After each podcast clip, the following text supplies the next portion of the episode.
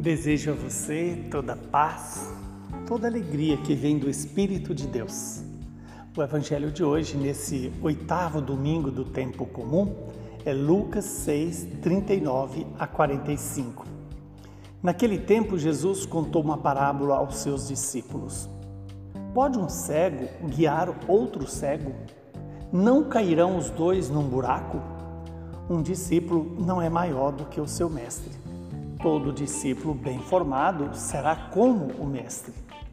Por que vês o cisco no olho do teu irmão e não percebes a trave que há no teu próprio olho? Como podes dizer ao teu irmão, irmão, deixa-me tirar o cisco do teu olho, quando tu não vês a trave do teu próprio olho? Hipócrita, tira primeiro a trave do teu olho, e então poderás enxergar bem para tirar o cisco do olho do teu irmão. Não existe árvore boa que dê frutos ruins, nem árvore ruim que dê frutos bons. Toda árvore é reconhecida pelos seus frutos. Não se colhem figos de espinheiros, nem uvas de plantas espinhosas. O homem bom tira coisas boas do bom tesouro do seu coração, mas o homem mau tira coisas más do seu mau tesouro pois sua boca fala do que o coração está cheio. Palavra da salvação. Glória a vós, Senhor. Que esta palavra se cumpra na minha vida e na sua vida. Hoje, este evangelho desse oitavo domingo do tempo comum nos traz algo muito precioso. O primeiro se trata exatamente daquilo que Jesus quer fazer conosco. Quando ele diz Pode um cego guiar outro cego? Não cairão os dois num buraco? Ora, a cegueira nos coloca sem rumo, sem direção. E quem é que nos leva a, a ter essa, esse, essa incapacidade de ver, de enxergar Deus nas pessoas, nos acontecimentos, na própria palavra? O pecado. Então, quem é o pai do pecado? O demônio. É, quando Jesus chama a atenção de que um cego não pode guiar outro cego, está nos alertando para não nos deixar guiar por aquele que é o Pai das trevas, aquele que nos leva ao inferno, mas deixemos-nos guiar por aquele, que, por aquele que nos leva aos céus.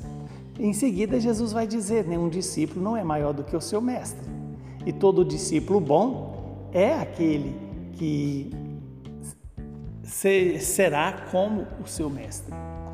E eu e você somos chamados a ser discípulos de Jesus e não discípulos das trevas.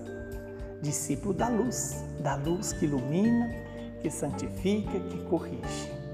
Veja que Jesus em seguida detalha como é que eu posso ser discípulo, permitindo que o Senhor tire de mim toda a incapacidade de ver a mim mesmo e ver o outro.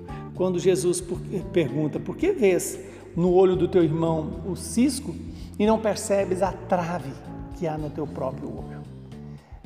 Toda atitude de julgamento é uma atitude de querer ser é, Deus na sua própria vida e na vida dos outros.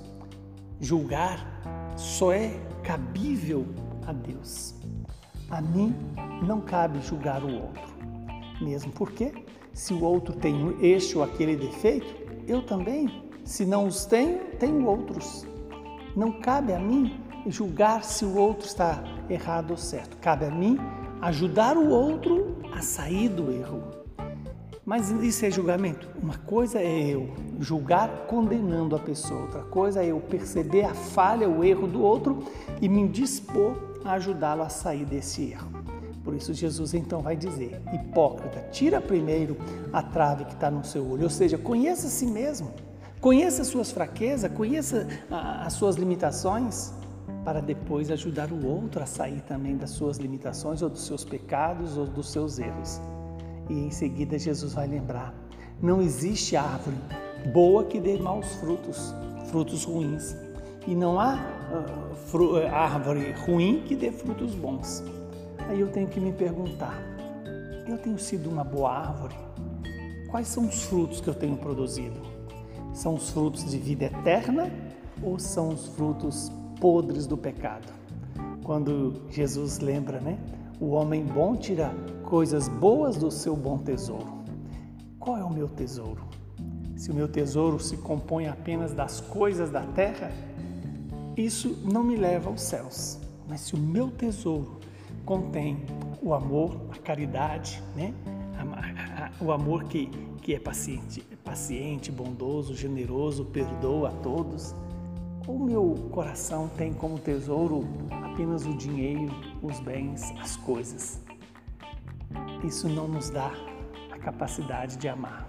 Quem nos dá a capacidade de amar é o, são os bens do Espírito, do Espírito Santo de Deus.